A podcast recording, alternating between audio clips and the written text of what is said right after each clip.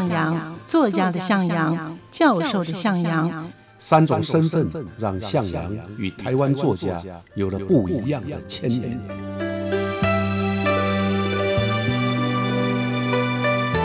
听向阳与徐凡谈他的作家朋友们在写作这条路上，生命与创作如何交织出最灿烂的光芒。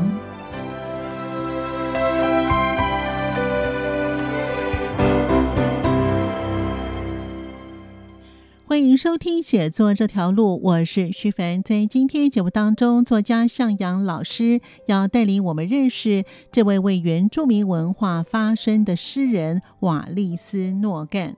他早年阅读周梦蝶、余光中、若夫还有杨牧这些诗人的作品，后来受吴胜的影响。开始注重劳苦大众的生活。他最初以笔名柳敖发表第一本的散文集《永远的部落》。他的价值观和文化观接近汉人，直到在一九九零年代开始创办原住民文化的刊物《猎人文化》。和台湾原住民人文研究中心，同时他也回到他的出生的部落，推展原住民文化重建的工作，因此开始了创作上的改变，展现了泰雅族的文学风格，并且也参与《原报》《南岛时报》《山海文化双月刊》等刊物的编辑工作。同时，也争取主流之外的对话平台，也获得多项的重要文学奖。在一九九六年，他以《伊能在茶榻》获得时报文学奖的新诗类的评审奖。之后，他出版散文集《戴墨镜的飞鼠》，也确立了写作的方向。这位原住民的作家诗人，他为原住民带来什么样的影响？我们在节目当中聆听向阳老师与我们分析，欢迎收听。往日情怀，文学留声机。他是我们台湾原住民的诗人里面的，出身泰雅而创作最丰富。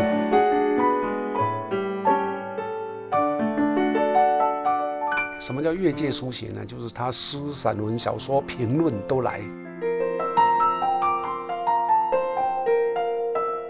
啊，他又喜欢写散文啊，另外报道文学、评论也都非常啊优秀，所以他是一位多方位的诗人。欢迎收听写作这条路，我是徐帆，我是向阳。今天呢，向阳老师呢要带领我们认识呢这位是原住民的作家。哎，我们第一次讲到原住民的作家哈。是啊，因为前次啊，我们大概都是用我的三本书。哦。那我那三本书都是作家的手稿。哦。可是我在编副刊呐，或者来往的作家当中呢，是有原住民作家。嗯。但是。好像他们没有寄过信给我啊，所以我就没有留下来。这个是我们前面的作家多半因为有手稿啊，现在这是没有手稿的作家啊，可是还是要介绍的，因为他蛮重要的。是好，这位呢作家呢是为原住民文化发声的诗人。瓦利斯诺干是的，对，他是泰雅族人，对，他是泰雅族人啊，他是我们台湾原住民的诗人里面的，嗯，啊，出身泰雅而创作最丰富。那越界书写，什么叫越界书写呢？就是他诗、散文、小说、评论都来啊，他是最多的一位。如果从九零年代来看的话啊，他在各项重要的文学奖。嗯。啊，包括各大报的文学奖啊，嗯，都是获奖的这个作家，所以啊，光是现代诗他就获得过时报文学奖三次，哇！小说呢曾经得过联合文学奖，还有联合报文学奖。啊。他又喜欢写散文啊，啊，另外报道文学评论也都非常啊优秀，嗯，所以他是一位多方位的诗人，也是作家，嗯，那这使他呢在。原住民的诗人当中呢，头角峥嵘。可是我们不谈他的原住民身份的话，放到台湾作家当中，他也是一样的耀眼。那他怎么耀眼呢？我们来了解一下，他是泰雅族的北氏群人啊。对，泰雅族部落的部落的名称哦，北氏群就是不同的群落啊，聚落啦或者群哎。所以他出生在台中。对，他在台中和平乡啊，有一个部落叫双起部落。哦，真的好细哈。那他年轻的时候读师范学校毕业，毕业以后曾经到花莲富里国小。嗯。那后来在台中县乌兰等国小。都任教过，嗯那现在应该还有兼任各大学的相关的教师，有兼任啊，嗯嗯，呃，他从发表这个原住民族的相关的散文跟论述呢，大概是在一九八五年啊，一九八五年这个阶段呢，台湾的原住民运动才刚开始起步，嗯，所以他算是原住民族运动起步阶段非常重要的一位人物。一九九四年以后，他回到他自己的部落定居，也在那边教书。嗯。啊，那着力书写很多有关原住民族在台湾历史上的记忆，还有伤痕跟报道，著作也很多啊。我就不一一细念了啊。比较比较重要的有散文集《永远的部落》，翻刀出鞘，想念族人。那诗集啊。有一本重要的叫《泰雅孩子台湾心》，山是一座学校啊，那伊能在踏查啊。那近期他开始啊提倡二行诗啊，就我们上个礼拜谈过短诗、小诗，对对，二行诗就只有两行啊。那提倡二行诗，而且自己也身体力行写了一本《当世界留下二行书》，那教导孩童也来写二行书。啊，这是他最近的工作哦。好，所以他的著作呢，不见得定义是呃以他们原住民打转，他还是有把原住民跟一般的生活把它做个连接。对他基本上呢，就是我们说他对原住民的文化或者文学的贡献呢，是因为他早期刚刚有讲到，他早期就开始原住民运动，是在一九八九年呢。啊，他曾经以他的一篇作品叫《阿塔尔阿塔亚》，阿塔亚就是太阳啊，获得台湾文学奖的首奖。到九零年之后呢，投入原住民的文化运动。他曾经出版过《猎人文化》这一本杂志。嗯嗯，啊，所以他是发行人。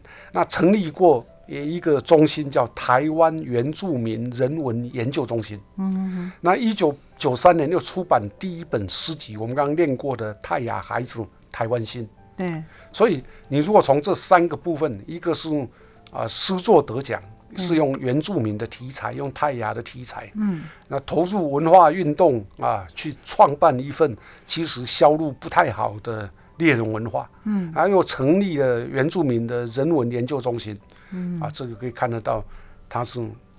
推动原住民文化不遗余力的一个诗人，而不只是写诗而已。嗯，所以也就是说，他在原住民的作家当中，他是非常重要的一位作家。哈，是的。嗯，他在念，他其实他入诗坛比较早。他在念师专的时候，他开始用他的笔名叫做柳敖吗？哎，柳敖啊，一个相当中国的名字啊，就是柳树啊，翱翔敖，嗯嗯，啊，柳絮飞敖。那这个是因为受到中国文化的影响啊。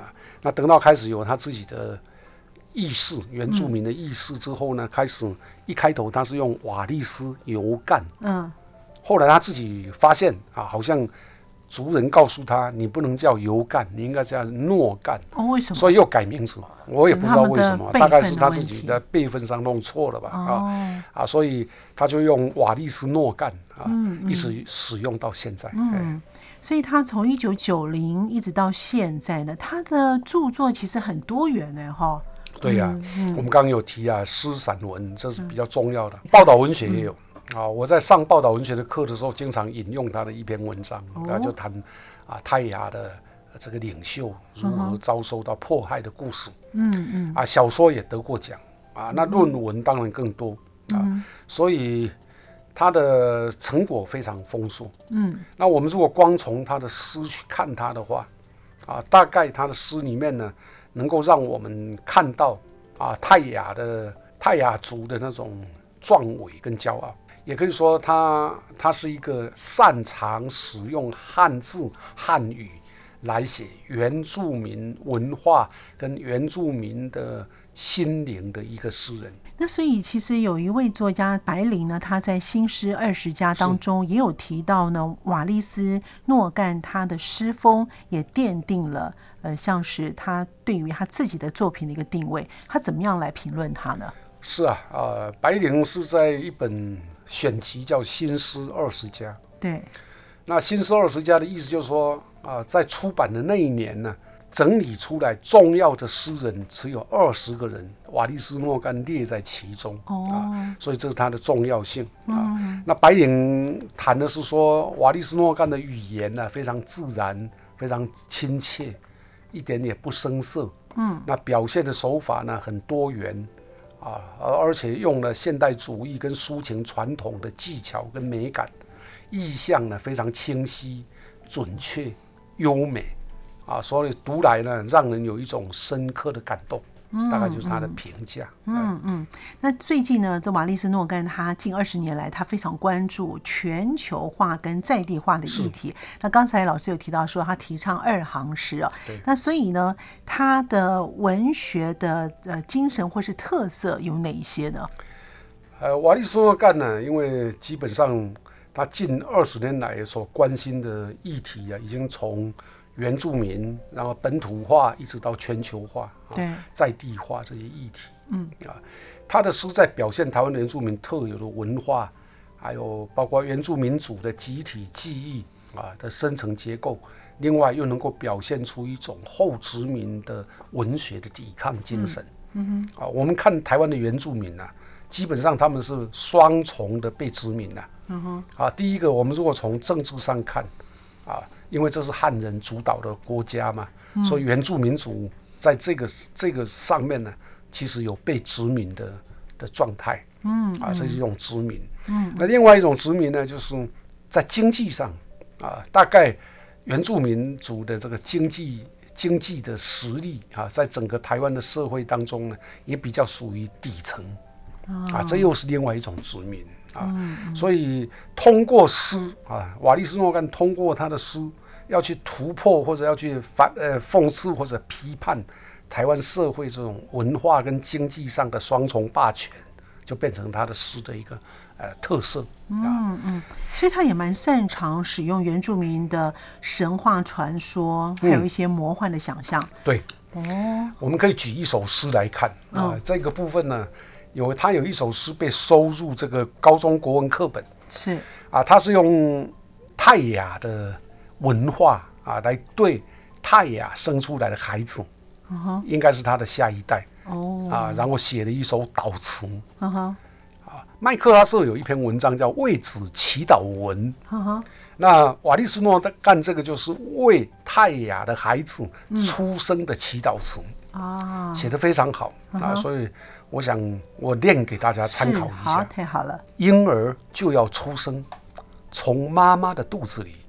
像河水顺畅的滑出来，很快的，你就要出来，用你萤火虫般的亮光，照耀丛林的缺口，像风，像鸟粪，像飘云，没有蝉藤能够阻碍你。快快出来，孩子！偷懒的双腿，茅草缠绕，并且发胖，贪恋睡眠的身躯，精灵使你发肿。出来让我们见面，祖父备好小翻刀，等到你猎回来第一只野兽；祖母备好织布机，等你编织第一件华服。出来了，婴儿出来了，一对鹰隼的眼睛闪闪发光，四肢如强健的云豹，熊的心脏，瀑布的哭声，嫩草的发，高山的躯体。完美的婴儿自母体的灵魂底层成为一个人阿塔亚，嗯啊，泰雅族啊，这个诗啊写得非常好啊，这个诗表现了整个泰雅本身的一些神话啊。那另外他们的图腾啊，像鹰隼、云豹、熊、瀑布、嫩草、高山，这些都是泰雅生存的台湾的高山的景观啊，所以它成为一个文化象征。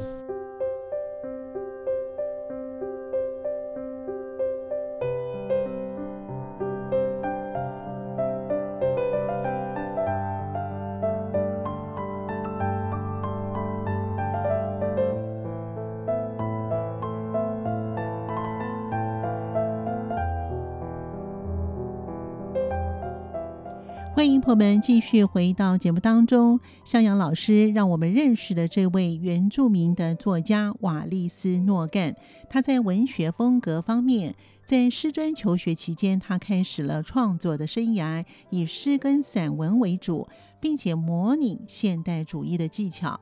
在当时政治气氛比较紧张，台湾现代主义文学最鲜明的标志就是政治冷感。远离现实，而瓦利斯在当时也对自己的部落还有社会感到冷感。瓦利斯诺干在柳敖时期，他那个时候在小学教书，以柳敖作为笔名创作。他的作品重点是在描绘他跟学童之间的互动，以及对他们的关怀。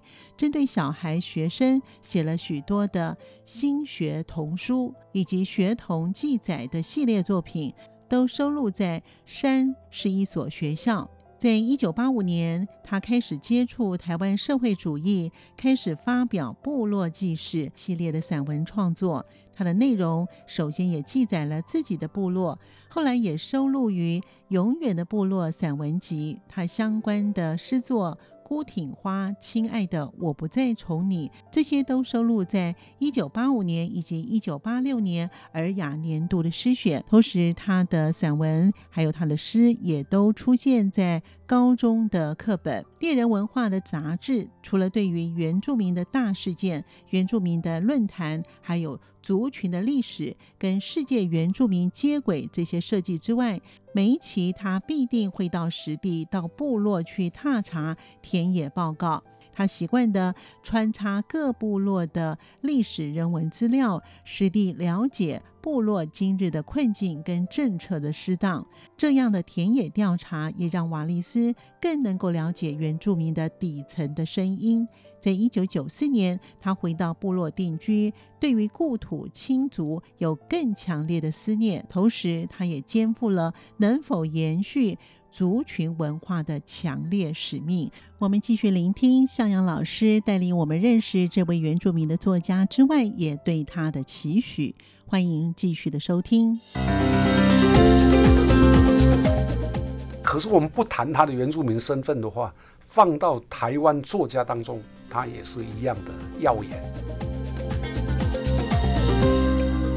他是一个擅长使用汉字汉语来写原住民文化跟原住民的心灵的一个诗人，强调并且凸显了原住民文化当中呢人跟天地自然和谐相处的一种。泰雅的生命哲学我也非常希望有一天啊，他能够使用他自己的泰雅语，直接写泰雅的诗跟文。瓦利苏诺干将这些图像付给一个刚降生的泰雅族的小孩子，泰雅之子，希望这个孩子能够成为真正的人，泰雅。所以，他就是强调并且凸显了原住民文化当中呢，人跟天地自然和谐相处的一种泰雅的生命哲学。哦，所以他不仅是为原住民的文学创造了一个诗跟想象的空间，哎，他的诗或者是他的文章，对于台湾的现代诗也会有一些比较独特。为什么呢，老师？因为主要有三个，我我我整理出来的三个重点，哎，给大家参考一下。嗯嗯。第一个，瓦利斯诺干的书写啊，就像吴胜曾经说过，啊，他说瓦利斯诺干的书写大部分都取材自部落的生活所见所思所感，嗯，所以他的意象啊，非常的真实。那部落的集体记忆的书写跟关注，还有原住民族的命运跟思考，这是我们汉人作家比较没有办法深刻体会，所以表现的不会那么好的题材。嗯嗯。那瓦利斯诺干啊，他是一个原住民诗人啊，同时呢又参与到原住民族的运动，所以当他透过了诗人的敏锐还有多感，展开对泰雅族。乃至全体原住民族群的书写的时候，当然就展现了一个真实的民族的图像，啊，那我在读他的诗的时候呢，会看到这些图像通过诗的意象，鲜活动人啊，也为原住民文学创造了诗跟想象的空间。啊，所以这就是我刚刚讲的，他为台湾文学的语图就地图啊，标志出了一个比较特别的经纬线，也就是一个位位位呃地标跟位置。哦。啊，就像中央山脉那样的高耸。哦。那第二个是他的书写啊，有为台湾原住民族群撰写历史的那个企图，哦，怎么因为他的诗呢，不只只是生活里面的咏叹，他也不会写个人情绪的问题，而是用着冷静的写法，面对原住民族的历史命运跟他的现实处境，来勾描、烙印在他们心灵里面的一些问题，啊，所以表现出他们啊在风中掩面疾哭之后，勇健前行的那个面貌。哦，就好像他有一本诗集啊，叫做《异能在探查嗯哼，》啊。这个诗集里面呢，有相当多都是这样的主题。他通过日本统治年代的文化研究学者叫伊能家具啊哦，啊，就规矩的那个矩的哈，伊能家矩啊，用伊能留下的关于台湾原住民的田野记载啊，然后他根据那个去踏查啊，就是伊能家举当时走过的路，瓦利斯诺干跟着翻山越岭啊，再他从红对再走一次，从红头屿台东厅到北海岸的三雕角淡水啊，他把这个路线呢全部走一趟，然后用诗去表现出来 啊，所以这个需要有相当大的啊精神毅力，哎啊，第三呢，就最后的就是他用原住民族自己的传说、神话，所以他的诗也有时候有一些魔幻的部分，魔幻的想象。嗯嗯，他也善用原住民的歌谣啊，因为原住民喜欢唱歌了对啊，所以那种歌谣的唱腔转变成他诗里面的韵律，嗯所以他的诗啊，一方面您看到一些想象啊，那一方面呢又可以看到声音啊，他的诗句啊就好像是森林用波涛般的浪水拍打族人的眼睛一样。嗯啊，所以我们读的时候，你会低回沉吟，啊，一方面那种音韵的模拟，都可以让我们感觉到好像在听原住民的轻歌一样，啊，在高山上没有任何伴伴奏，直接唱的歌，啊，这个在一般汉人的作品当中也不容易找到。那老师当时怎么认识这这位原住民的作家，然后会邀请他写文章呢？因为他原先很久了，那他很久了。是老师嘛，对不对？对，那很久了啊，因为我在编副刊的时候，嗯，我才二十九岁、三十岁。是，那个时候的瓦利斯诺干呢，还用柳熬这两个字，嗯也就是他还是师专生，台中师专，算起来非常久了，四哦哦，三将近四十年了，啊将近四十年了，三十多年，嗯嗯，算起来非常久。认识的过程应该也都忘了啊，因为后来他是用投稿，投稿到《智利晚报》副刊，啊，那投稿哦我就用。啊，啊，所以在那个阶段我们就认识，嗯。可是很少写信啊，因为毕竟他当时应该也还是比较年轻吧，嗯啊，比较年轻。我呢啊，在副刊主要是看稿子，稿子进来我能用我就看。啊，我对他印象在那个时候也非常的深刻。嗯呀，那老师认为说他的著作当中，或者是他投稿的这些文章啊，后来也老师也有提到说，他写的文章或者是他写的诗集啦，那因为其实他会写散文，会写一些嗯评论，他的著作他的种类是比较多的哦。对，那老师对于他的印象，或是对于他的作品，老师个人有什么样的感受呢？基本上我在读他的作品啊，基本上就是从一个从台湾文学的这个角度，我们台湾文学作家里面呢有各种不同的背景身份，有些人是汉人的作家，汉人里面又分成什么跟随政府、国民党政府哦。从中国大陆来台的外省作家，对，曾经受过日本统治的台湾作家，但他们都是汉人。另外有一群人呢，是战后在台湾出生的原住民族作家，这又是一群人。啊，所以瓦利斯在这个部分呢，它基本上是比较代表着原住民的位置出发的一个呃新秀，在那个阶段。可是我们也不能说，因为他是原住民，所以他的文学就只在原住民，未必啊，他他其实就是台湾的作家，啊，只不过他的身份上他是原住民，就好像我是台湾作家，可是我的身份上可能是台湾的啊，这个比较战后的台湾本省人，啊，所以那个是个身份，但是不影响作为台湾作家的位置。嗯，我是宁可把瓦利斯放到整个台湾作家的位置上面去看待他。嗯，这样。那原住民除了这位诗人瓦利斯诺干，后来有哪些的原住民的作家哎也写的不错呢？像夏曼南坡安哦，夏曼南坡安，为什么我们比较认识夏 夏曼南坡安？因为他课本也有他的作作品啊。夏曼南坡安跟瓦利斯诺干两位是台湾的课本当中从部编本啊。也就是编译馆的版本解除了以后，这两位每一本做的这个课本都会有他们的作品，他们两个是代表性的，一个是山，瓦利斯诺干是山上的对原住民，嗯嗯，一个是海，哎，下半场好像是蓝屿人是吧？对，他是达悟族人，达悟人，但是他住蓝屿，他们是海，所以这两位作家互相之间呢，啊，可以说啊，很像山跟海在对话。高山跟大海在对话，两个人的个性也未必完全一样，写作的内容也不同啊。夏曼南坡湾基本上是以啊海洋文学啊，还有达悟的文化为主。嗯嗯。那瓦利斯诺干呢，就是以山山岳的文学啊。他两个人写的作品里面，刚我们谈了有云豹啦什么，这都是上的。对。如果在夏曼南坡湾里面呢，就换成雨了，大海跟。跟各种鱼类的，因为他们出生的环境还有他们的族类不同，对对，所以他们写作的方法跟文类也都不太一样哈。是是。老师呢，呃，认识这位呢，瓦利斯诺盖呢，为文原住民文化发声的诗人，老师要总结一下。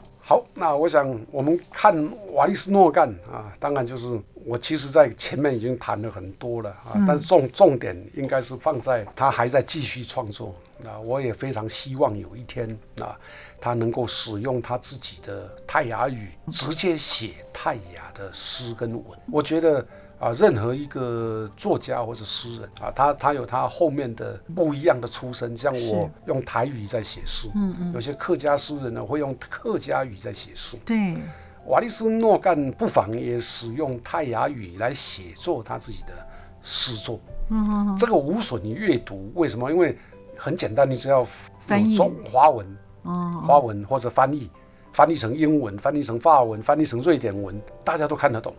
可是那个写作的初衷啊，也就是我泰雅诗人，我用泰雅语写作的这个初衷啊，啊，它是很重要的啊。我对他有这个期待。嗯嗯，我希望他能使用母语泰雅语来写诗，用诗来传扬他们部落的呼唤。嗯，通过泰雅语言的直接吟诵，把台湾的声音、原住民族的心灵更直接、更深刻的表现出来。今天我们非常感谢作家向阳老师呢，让我们认识这位为原住民文化发声的诗人瓦利斯诺干。感谢向老师，也谢谢听众朋友的收听。我们下次见，拜拜，拜拜。